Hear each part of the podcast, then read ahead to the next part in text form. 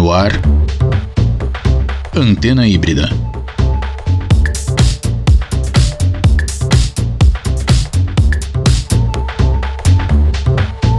A revista híbrida no rádio.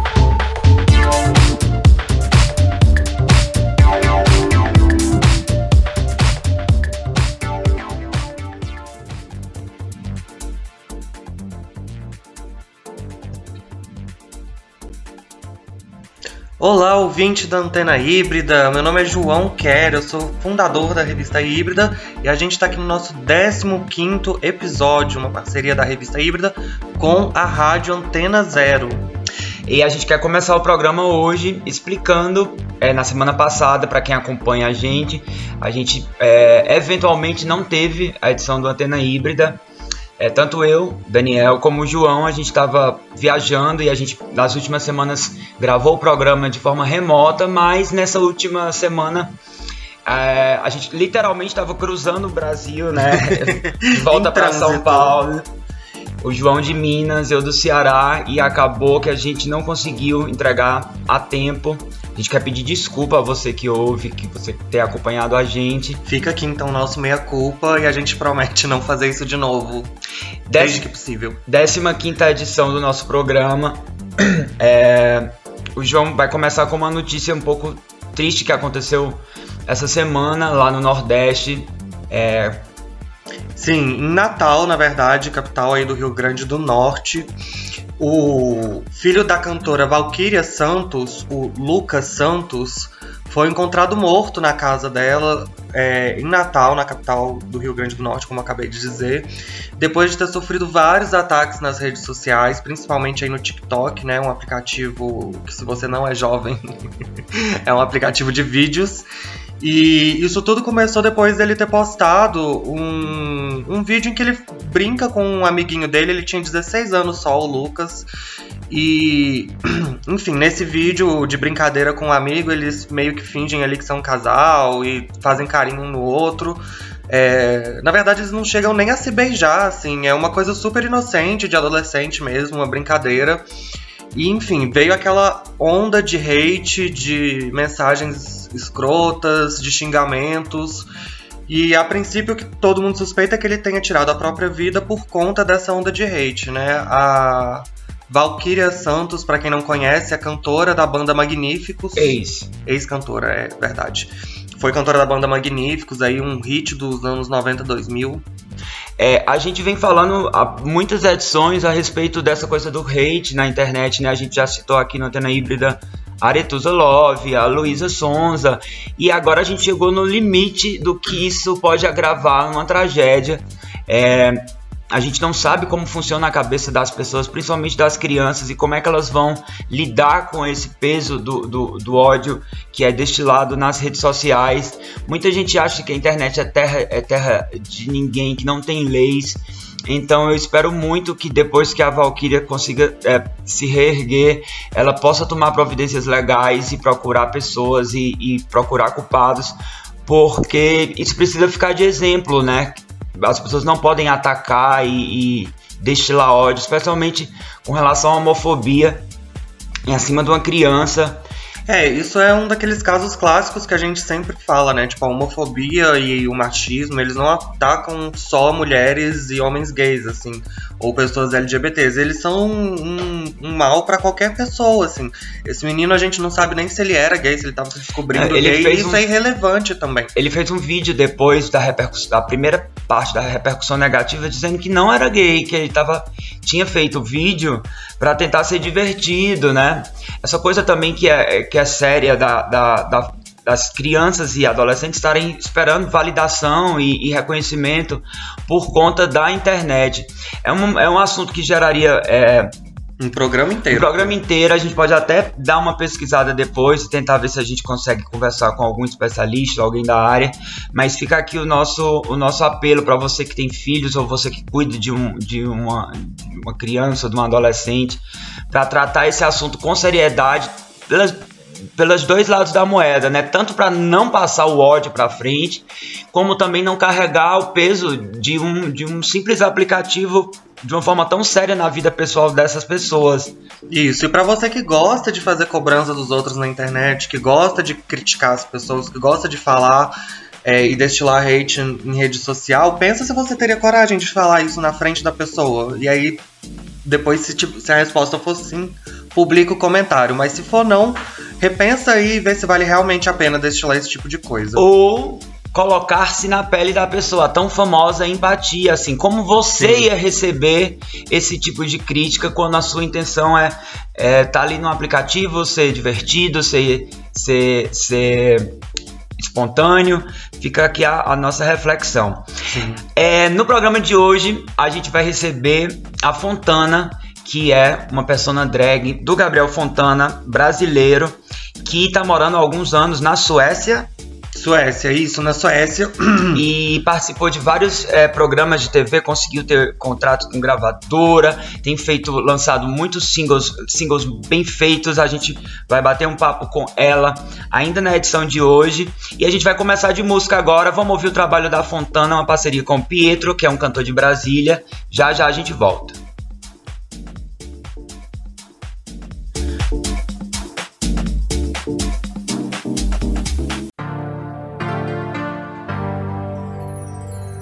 Never knew how to deal with you. You're just so difficult. Lashing me with your body to create me your rule book. Never knew how to deal with you. You're just so difficult. Lashing me with your body to create me your rule book. Sense me, feel me, touch me, kill me. Trust my body, hold my body. Sense me, feel me, me kill me Trust my body Hold my body Body, body, body Body, body, body Body, body, body Visions of the future together Spending all the money in the world California dreaming but morning Millions of riches we earn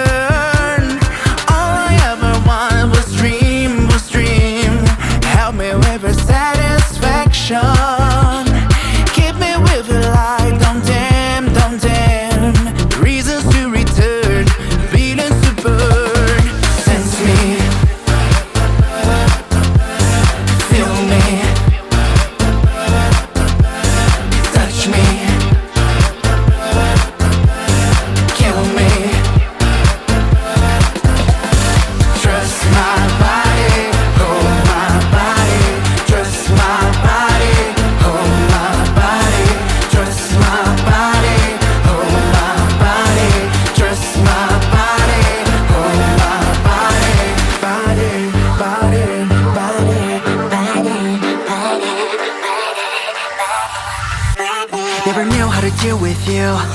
Just so difficult.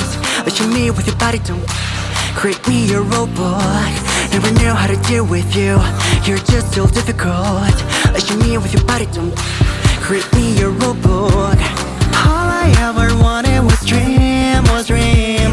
Help me with my satisfaction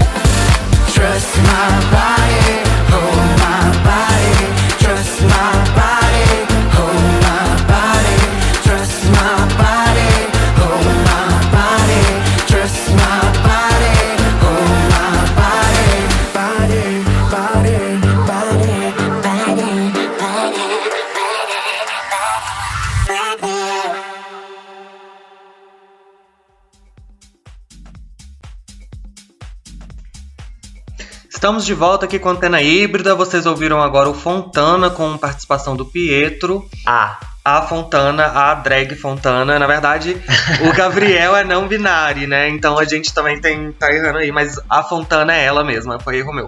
É, e agora a gente vai falar de Olimpíadas, esse tema aí que tem movimentado o Brasil, a única felicidade que a gente tem desde que o Big Brother acabou. Na verdade, eu nem via Big Brother, mas enfim, tem trazido sorrisos ao rosto dos brasileiros, que são os destaques aí das Olimpíadas. A gente tem ganhado várias medalhas aí, como diz o Johnny Hooker, na unha, né? já que não tem tanto incentivo do governo para o esporte. E lá na Híbrida, no www.revistahíbrida.com.br, a gente subiu uma relação dos principais destaques de atletas abertamente LGBTI+, que estão concorrendo aí nessa edição das Olimpíadas de Tóquio, né? É, essa é a edição que tem o maior número de atletas é, abertamente LGBTI, são 168 atletas, de acordo com o levantamento da Outsports, que é uma revista americana. E a gente listou os principais deles, principalmente do Brasil, que é o quinto país com maior número aí de LGBTs, a maioria esmagadora de mulheres poderosérrimas, poderosérrimas. A gente tem aí a galera do do vôlei, a galera do handball, a galera do futebol. Temos o Douglas Souza, que a gente falou dele na última edição. E então a gente vai convidar vocês a irem lá pro site, conferirem essa notícia aí para verem se vocês já sabiam, conheciam essa galera. Temos a primeira vez que atletas trans e não binários participam também das Olimpíadas e no próximo fim de semana, você que fica aí de olho na híbrida vai poder conferir também um destaque com os principais momentos que LGBTs brilharam aí ao longo dos Jogos Olímpicos. Que estão acabando. A gente, a gente vai agora ouvir música, depois a gente entra num, num rápido intervalo comercial. E, e, volta com a Fontana. Exato, fica por aí que dá, já já a gente tá de volta.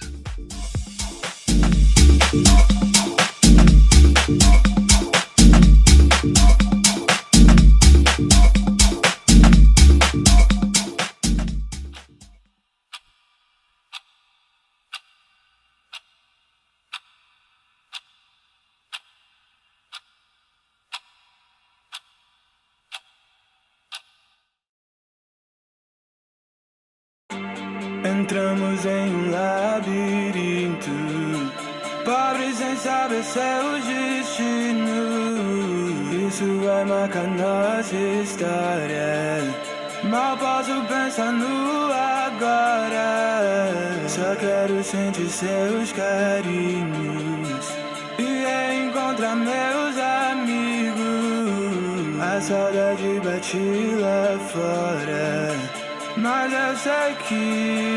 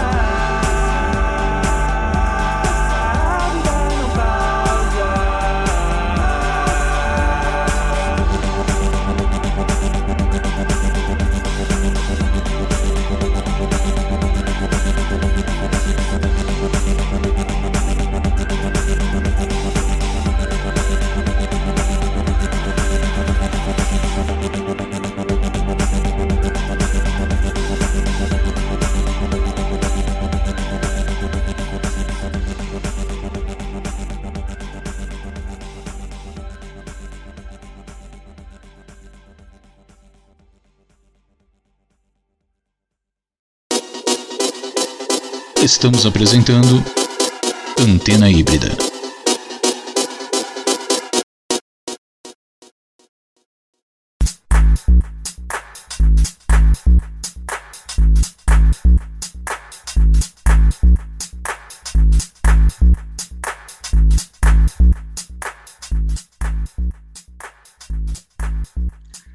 Olá, ouvintes da Antena Híbrida. Eu sou o João, a gente está aqui com o Daniel e com o Fontana, que é o nosso convidado dessa semana.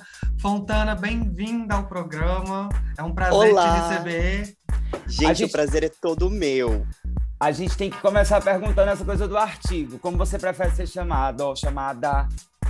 Gente, Fontana é uma drag, né? Então é uma expressão feminina, então pode chamar no, no, no feminino, feminino. com certeza. Mas Gabriel é uma pessoa não binária, então assim, não importa. Eu, na realidade, eu não me importo at all, mas Fontana, ainda tem muita gente que acha que a Fontana é trans ou que eu tô transicionando, quando na realidade a Fontana, pra mim, é bem claro que é minha expressão artística de drag. Mas é muito importante perguntar, então muito obrigada, viu? Me sinto muito, muito bem aqui, muito bem acolhida. E é uma honra estar falando com vocês, gente. Tô até nervosa aqui. Relaxa, baby, estamos todo mundo juntos. Deixa eu te perguntar, assim, você é brasileira e mora agora na Europa já tem um tempo, né? Como, é, como foi que você foi parar aí? É, por que razão você, você se mudou? Bia, essa é uma pergunta muito louca, porque é uma grande história, né? Uma grande jornada. Eu sou, sim, brasileira. Eu nasci em São Leopoldo, no Rio Grande do Sul, mas eu passei a minha infância morando entre Rio Grande do Sul e Brasília, porque eu tinha familiares também em Brasília. Então, assim, eu cresci entre esses dois lugares e no ensino médio eu acabei, ah, resumindo bastante a história, eu acabei morando no Rio de Janeiro. Então eu tive essa perspectiva, então eu tive essa perspectiva de Brasil um pouco ampla, assim, de estar morando, tipo, em alguns estados, conhecendo diversas pessoas, culturas e... e, ah, conhecendo vários tipos de sotaques. ahn, mas eu não, eu não sei muito explicar, mas eu sempre tive um sonho muito grande de morar fora, assim. Eu nunca me senti representado, nunca me senti acolhido ahn, na minha cidade, onde eu nasci. Pra mim era muito difícil, porque eu era a bichinha mais afeminada. Eu amava dançar, eu amava cantar, gente. Eu era a bichinha da escola, eu devia ter o quê? 7, 8 anos de idade, eu já tava batendo cabelo. Já amava Britney Spears, eu era fã de Sandy Júnior, de Rouge, tudo que era considerado, entre muitas aspas, do mundo feminino, eu era obcecada. Inclusive com maquiagens, cabelo, tudo que hoje a Fontana me dá a oportunidade de fazer. Gabriel pequenininho já era, assim, obcecado. Infelizmente eu não tinha a possibilidade, né, de... Não me permitiam brincar de boneca, por exemplo. Então eu sempre falo para as pessoas que hoje eu tenho a possibilidade de brincar de boneca, porque a Fontana é nada mais do que uma bonecona, né, querido? O cabelão, a pecu, a make. Mas enfim, eu sempre tive o sonho de morar fora. E, mas enfim, eu, era muito pobre e não tinha condições, assim, era impensável. Mas eu, eu sempre falo para as pessoas, eu acho que eu mandei tanto essa energia pro universo que, meu, eu tinha 17 anos, o meu primeiro namorado era sueco. Muito aleatório isso, muito, muito aleatório. Ahn, foi o boom do Instagram, acho que foi lá para tipo 2011, ahn, na época de hashtags, e o, o Instagram era uma rede de fotografia, assim, os fotógrafos vintage, hipster, postavam imagens Hum. aleatórias. E esse meu ex, ele era fotógrafo e era aqui da Suécia. Na época, eu me conectava com pessoas de outros, outros países, porque eu era professor de inglês e para praticar o idioma, eu falava, eu adicionava as pessoas e a gente acabava conversando. E nessa história, ahn, eu acabei conhecendo um sueco e a vida me trouxe para cá. Eu acabei vindo para cá para ficar com ele. Não estamos mais juntos, mas foi assim uma decisão muito louca. Mas foi a melhor decisão que eu já fiz na minha vida. e tô aqui há sete anos agora. Você tá, é, nesses sete anos, você só morou na Suécia, então. Morei você apenas chegou a fazer aquela, aquele translado europeu que o povo costuma fazer quando vai pra aí.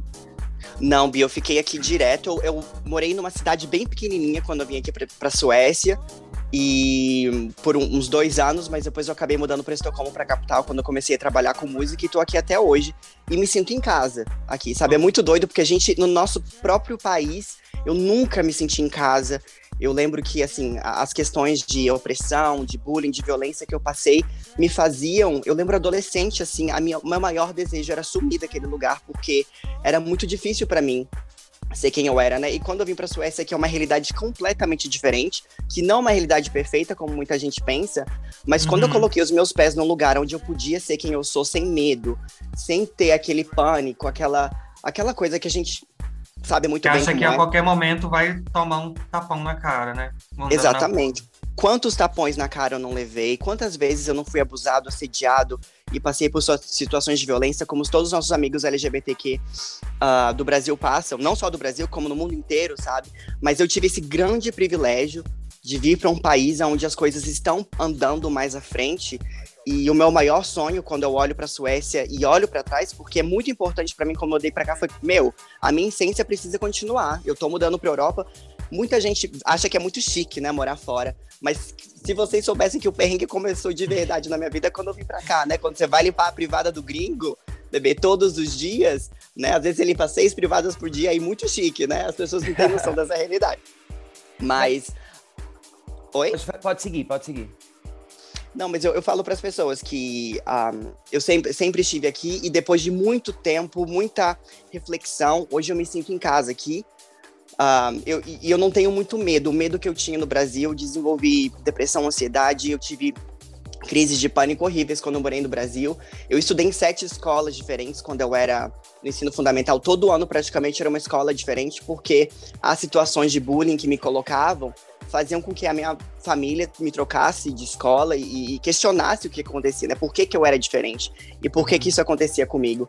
Então, assim, eu, eu, eu vivi essa coisa muito louca que muitas pessoas vivem, mas eu acabei parando aqui nesse lugar onde eu realmente eu consigo fazer a Fontana sem medo. Isso, isso é, é uma paz muito grande.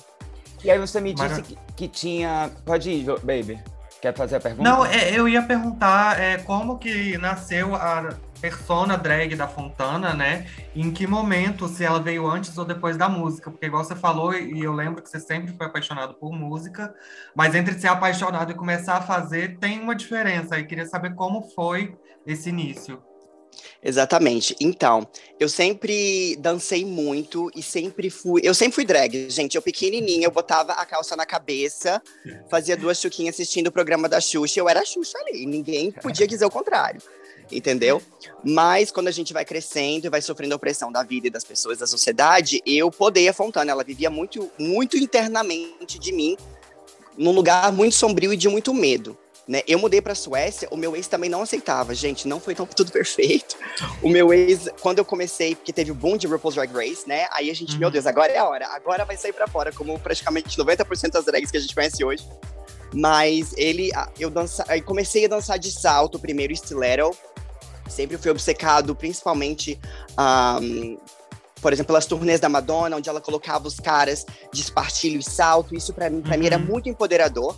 Ah, comecei dançando o straight jazz e o stiletto de salto. E quando eu virei artista e comecei a cantar, foi aqui na Suécia. No Brasil, a minha família, infelizmente, não tinha condições de me dar aula de canto, de dança. Então, eu comecei a aprender tudo, já tinha o quê? 20, 21 anos de idade. Entrei na música para me conectar com a minha cultura do Brasil, porque eu sentia muita saudade da minha família, da minha comida, da minha cultura. Eu entrei numa banda de bossa nova e a gente cantava músicas de bossa nova, de samba, aqui na Suécia, porque, gente, a nossa música, o MPB, a bossa nova, o samba aqui são muito apreciados, muito mesmo. A galera Uhum. pira aqui totalmente. Então, ahn, quando eu vim pra cá, eu me conectei. Nunca foi a minha praia, o bossa nova, o samba, mas quando eu mudei pra cá, era um gostinho de casa. Então eu comecei a cantar bossa nova, não era drag, mas todo show que eu fazia as pessoas falavam: "Meu, você tem que ir pra tal programa de televisão" e tal. E eu acabei indo pra um programa de televisão, ah, onde eu tive um êxito muito grande. E de lá eu tive uma experiência musical como o Gabriel Fontana, mas na minha cabeça tava tudo planejado. Eu falei, gente, a hora que eu conseguir um público, eu vou meter a peruca na cabeça. E foi isso que aconteceu. Levou um tempo, mas a hora que chegou veio com tudo. E aí você participou do, do, do Suécia Got Talent. E aí foi a primeira porta que você pôde ter acesso a muitas pessoas conheceram o teu trabalho. E isso acabou reverberando aqui para o Brasil também, né? Eu lembro que a sua participação no programa acabou chamando a atenção do público brasileiro também. É, fala um pouco da diferença, assim, porque você falou do, do Drag Race. E aqui é, no Brasil, eu acho que depois que a Pablo estourou, a cena para artistas LGBTs ficou mais forte. Veio Pablo, veio Lin, todo mundo na mesma época. É, não sei se seria uma comparação, mas fala um pouco como é a cena de artistas LGBTs aí no Brasil e como foi a, a, a experiência depois que você participou do programa.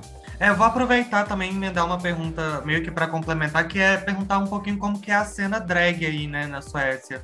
Que aqui no Brasil, igual o Baby falou, a gente tá tendo muito boom de, tipo, vários nichos diferentes, drags da maquiagem, drags de lip sync, drags de música.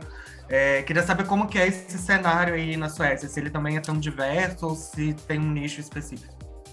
Bom, com, para começar a, a, falar sobre isso, eu vou ter que voltar, porque quando a gente participa de alguns programas de televisão, eu participei de dois programas. Eu fiz Ídolos e fiz Got Talent, e eles me deram uma plataforma muito grande aqui no país, e aí você acaba entrando numa gravadora, né? Uma gravadora muito grande, conhecida internacionalmente. E essa gravadora, ela vê caixinhas de padrão de, do produto perfeito para uhum. o nicho uh, que esses programas existem, né?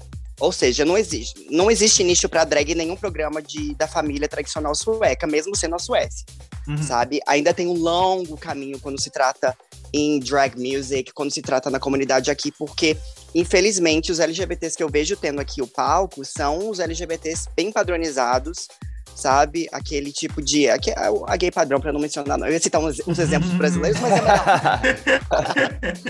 Mas enfim um, um, específico tipo de LGBT, sabe? A cena drag aqui existe, mas ela é muito pequena. Gente, a Suécia tem 10 milhões de habitantes, é um mini país. Então, assim, por ser um mini país, a galera consome único e exclusivamente as drags americanas. Uhum. Uh, com muito peso, muito, muito peso, assim, grande maioria, é uma grande febre. E agora a gente vê, eu vou aqui às vezes no bar, uh, antes da pandemia, tocava Pablo Vittar. Gente, quando o Pablo lançou Olha. Flash Pose com a Charlie XX, foi uma loucura. Tocava em todo lugar, o que é muito foda, né? A gente vê a nossa, a, a nossa cultura uh, reverberando no mundo inteiro. Eu conheci alguns países, né, desde que eu mudei para fora do Brasil. Uh, cada país tem a sua, o seu nicho. Uh, conheci algumas queens do UK, algumas queens da Espanha, todas maravilhosas, mas não existe nada comparado com a cultura, com a cena que o Brasil desenvolve hoje em dia. As nossas drags são as melhores do mundo, elas são as mais foda, elas têm não apenas na parte musical, mas na questão de estilo, uhum. um, da gente se empoderar, da gente saber o que a gente tá falando e a gente ter um objetivo do que, que a gente quer mostrar, entendeu? Eu amo as drags americanas, conheço várias RuPaul Queens, são maravilhosas, mas, cara, eu não sei, existe uma.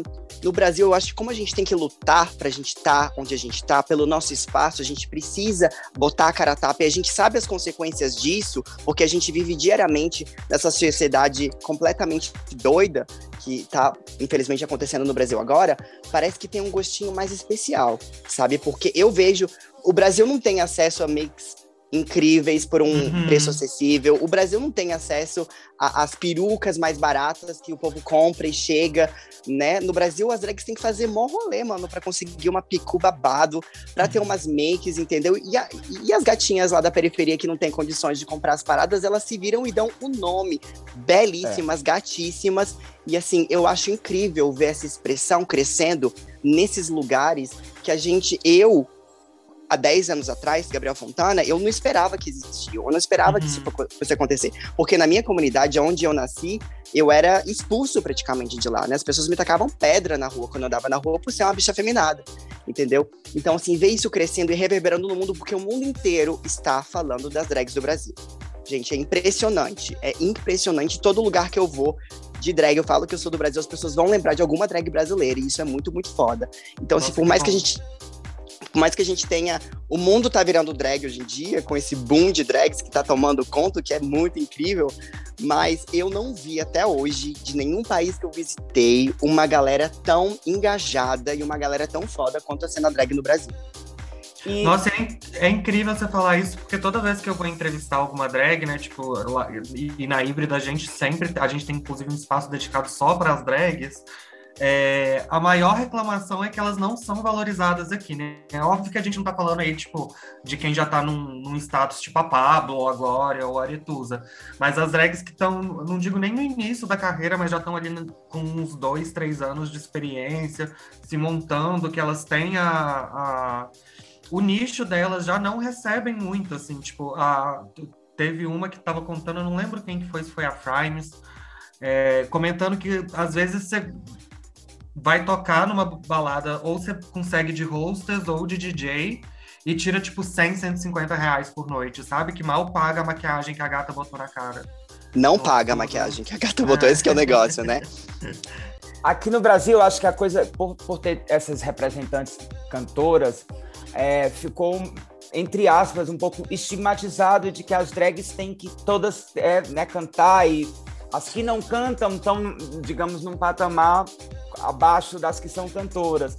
É, essa coisa de da cena forte, acho que ainda falta um pouco, um pouco para a, a a galera geral entender que existem outras ferramentas de fazer arte com a arte drag sem ser é, exclusivamente com música também. Então, isso que o João falou, a que faz, a que faz o DJ set, a que faz um hostess, às vezes recebe, tem uma, uma recepção um pouco abaixo do que as que cantam, que são né, as, as uhum. rainhas principais e tal. Tu tem planos para vir para o Brasil? Algum projeto para por aqui? Como é que tá os teus planos para agora que as coisas estão começando a se acalmar após pandemia? É muito interessante você falar sobre isso, Daniel, porque realmente a gente volta para aquela padronização, né? RuPaul é uma coisa incrível, mas padroniza também a, a nossa cena, né? Do que uhum. você. A, a, expectativa do que você precisa se inspirar a look, um, aparecer. Então, um, é, mas é muito incrível que a gente tenha as vozes dessas drags diferentes e que coloquem a tapa cara, mas eu entendo que é muito, muito difícil. E assim, eu precisei sair do Brasil para ser valorizado, né? Sim. As minhas participações nos programas aqui internacionalmente, eu não, eu não sei, porque eu, não, eu tentei uma vez, eu acho, fazer ídolos no Brasil, mas eu, eu, eu, eu, honestamente, assim, na minha no, no, meu modo de pensar, eu acho que eu não teria o reconhecimento que eu tenho hoje de voltar para o Brasil, tendo a minha, a minha bagagem internacional, do que eu teria se eu tivesse aí. Sim. Entendeu? Um, Daniel, você tinha falado alguma coisa, eu esqueci a pergunta, desculpa. É, tem, tem planos, para volta, fazer alguma coisa por aqui. Eu sei que você lança trabalhos com Pietro, que eu não sabia que você tinha vivido, vivido na, em Brasília, e ele é um cantor de Brasília. Eu ia perguntar como era a conexão de vocês, mas aí meu, você já explica dizendo que você viveu lá. Eu sei que vocês têm singles e clipes juntos. Tem alguma, alguma coisa que vai rolar por aqui? Você tem planos de vir fazer show? Porque assim, aos poucos as coisas estão começando a retomar. Né? A gente sabe que deu uma acelerada na vacinação, então as coisas estão começando até a gente está começando a ter um otimismo que a gente tinha perdido há sei lá seis meses atrás a gente não sabia de nada. Agora a gente está começando a falar sobre volta de shows presenciais e tal. E a pergunta era essa: se você tinha planos ou tem planos para fazer alguma coisa por aqui. Assim, Daniel, um, eu fiquei sem ao Brasil por cinco anos, por muitos motivos. E quando eu fui para o Brasil foi em dezembro de 2019, porque eu ia uh, fazer uns trabalhos aí no Brasil e ia visitar minha família depois de cinco anos. E quando eu voltei, a recepção que eu tive foi muito, muito incrível. Foi uma recepção muito, muito melhor do que eu imaginei. Eu, eu pensei que as pessoas não iam me dar moral, para falar a verdade, né? Quem sou eu no mundo de Glória Groove Pablo Vittar? Quem é a Fontana, né?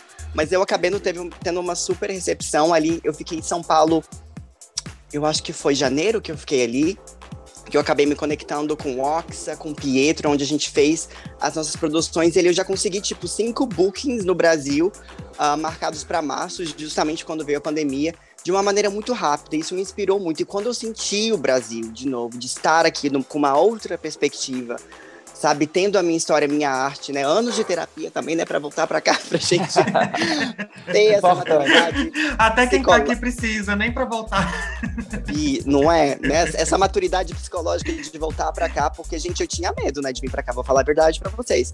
E a gente se expondo o tempo inteiro e falando o que a gente pensa, a gente sabe o hate que a gente recebe de uma hum. parcela da população brasileira que vem com tudo em cima e te ameaça e né, e eu me sinto seguro aqui, desse, é uma loucura, mas enfim, eu senti o meu país de novo. E isso me inspirou demais. Eu e Pietro lançamos três músicas, um mini ah, foram três, três né? Eu achei que eram duas, perdão.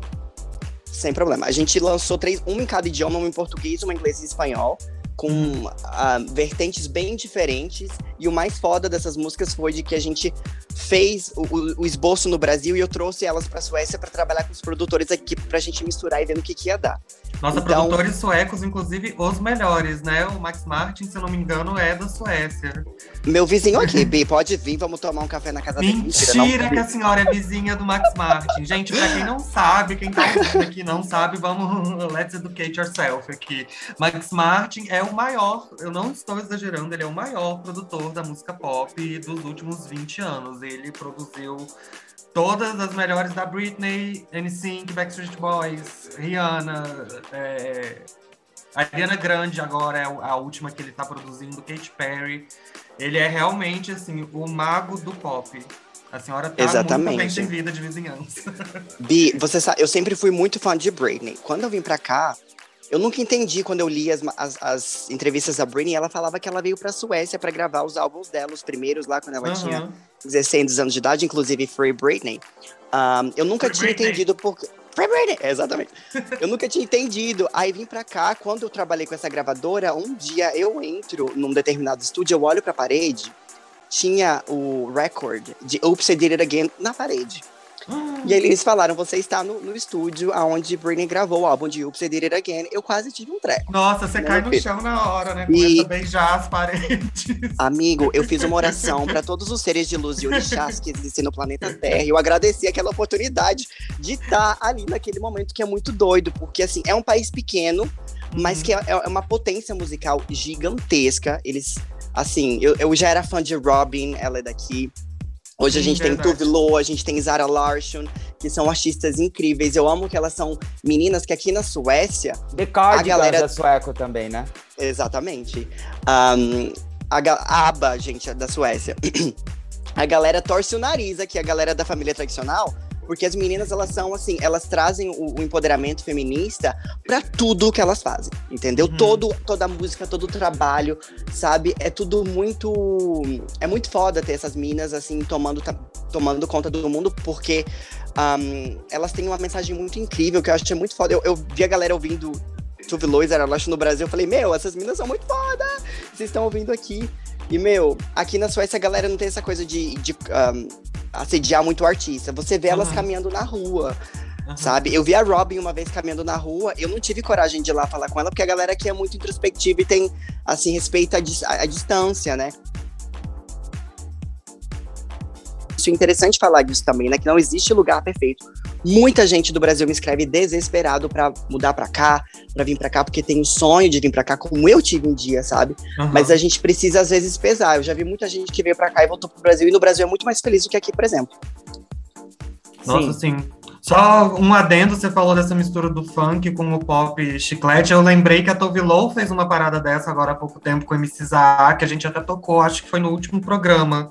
O Are You Gonna Tell Her? Acho que é essa. Exatamente, exatamente. Ficou Quando eu, ouvi a, ótima, nossa. quando eu ouvi a música, eu encontrei com ela no evento aqui. Eu falei, queridinha, o que, que você tá, o que, que você acha que você tá fazendo? O que, que é isso? Como, como assim? Você foi lá, você, querida? Foi lá do meu país. Pegar a minha música. Meus funkeiros. Tem a minha permissão, querida. A drag mais seguida da Escandinávia, que é brasileira, você me consultou. É, querido, mas muito legal. né? Um trabalho muito foda, ficou muito legal. Eu amo, as pessoas ouvem muito essa música aqui. E, tipo assim, eu tenho que explicar, né? Aqui também, pior que aqui também. É. A galera que não sabe, ah, é Brasil? O que, que é isso? Aí eu tenho que explicar, dou aquela palestrinha básica, né? Daquela coisa. De, essa- essas coisas de drag, né? Adora ca- não cala a boca, ficar dando palestrinha. Amor, é, Maravilha. a gente quer te agradecer pelo, pelo, pelo papo. Foi um prazer. Por mim, a gente passava o resto do dia. Horas aqui. É, a gente nem. Ai, eu tava aqui planejando. Vamos falar de Britney, porque quando. Pra quem tá ouvindo, eu conheci a Fontana. Assim, não vou nem falar quanto tempo pra não denunciar muita coisa. Mas ah, a gente tinha um amigo em comum. Tem um amigo em comum que virou e falou: Ah, você vai adorar essa gay aqui. Ela também é muito fã de Britney. E eu, a minha primeira referência da da Fontana foi isso, né? Uma gay fã de Britney. Aí a gente, tipo, nossa, conversava horas. E eu queria também entrar, mas não vai dar tempo, infelizmente. Tomara A gente deixa próxima pra vez Que a gente for fazer o, o- uma entrevista com você, possa ser pessoalmente. A gente convide você, você receba você na rádio. Vai ser um Sim, prazer Será uma gigante. honra. Será uma honra. Amei conversar com vocês. Eu tava nervoso de falar com vocês aqui, já falei isso. Daniel, você é uma puta referência pra mim. Desculpa a palavra, não sei se pode falar palavrão, mas assim, Pode. uma, assim, pro meu, pro meu descobrimento queer, quando eu estava lá, também não vou falar o ano, né, pra gente não pegar as idades, mas, mas digamos que quando eu tinha os meus 15, 16 anos e você tinha montagem, era, e chegava até mim esse trabalho, me inspira até hoje, e você é uma grande referência, uma honra falar com você de verdade, e corta pra alguns anos depois, hoje eu ouço o Anjo Querubim, eu amo, inclusive, bem stream na gata, ouço o Anjo Querubim, que é tudo para mim. Amor, a gente te espera aqui no Brasil. Sucesso pra ti. Please come to Brazil. Please come to Um Brasil. beijo, amores. Amei, amei, muito beijo. obrigada. Bring Beijo. Tovlo.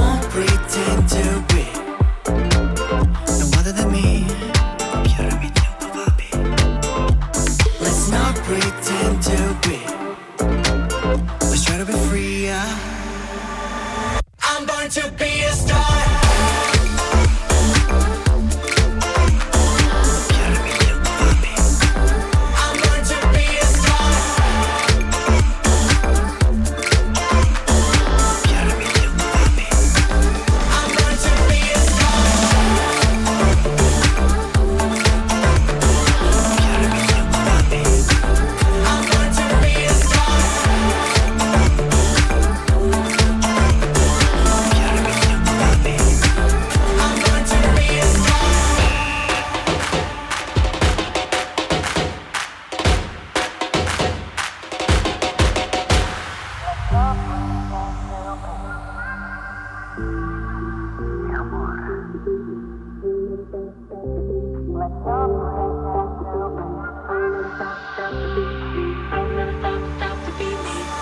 born to be a star.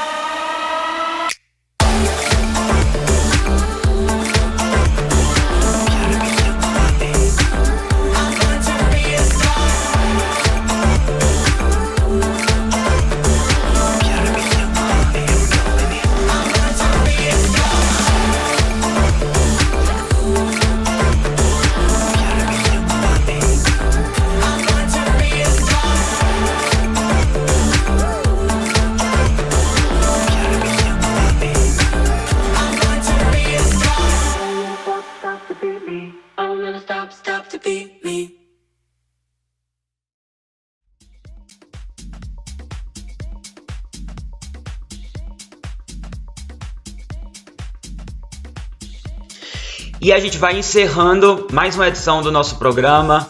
Muito obrigado a todo mundo que ouviu.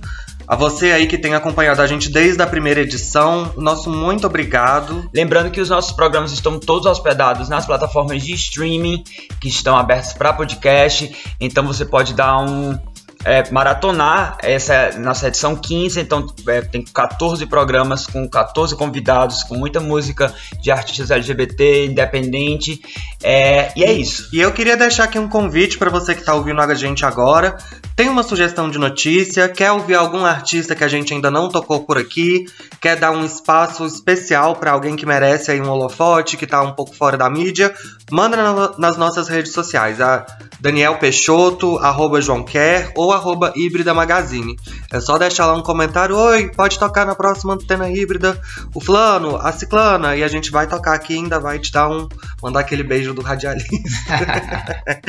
Obrigado, É isso, pessoal. gente. Até a próxima. ます。さな。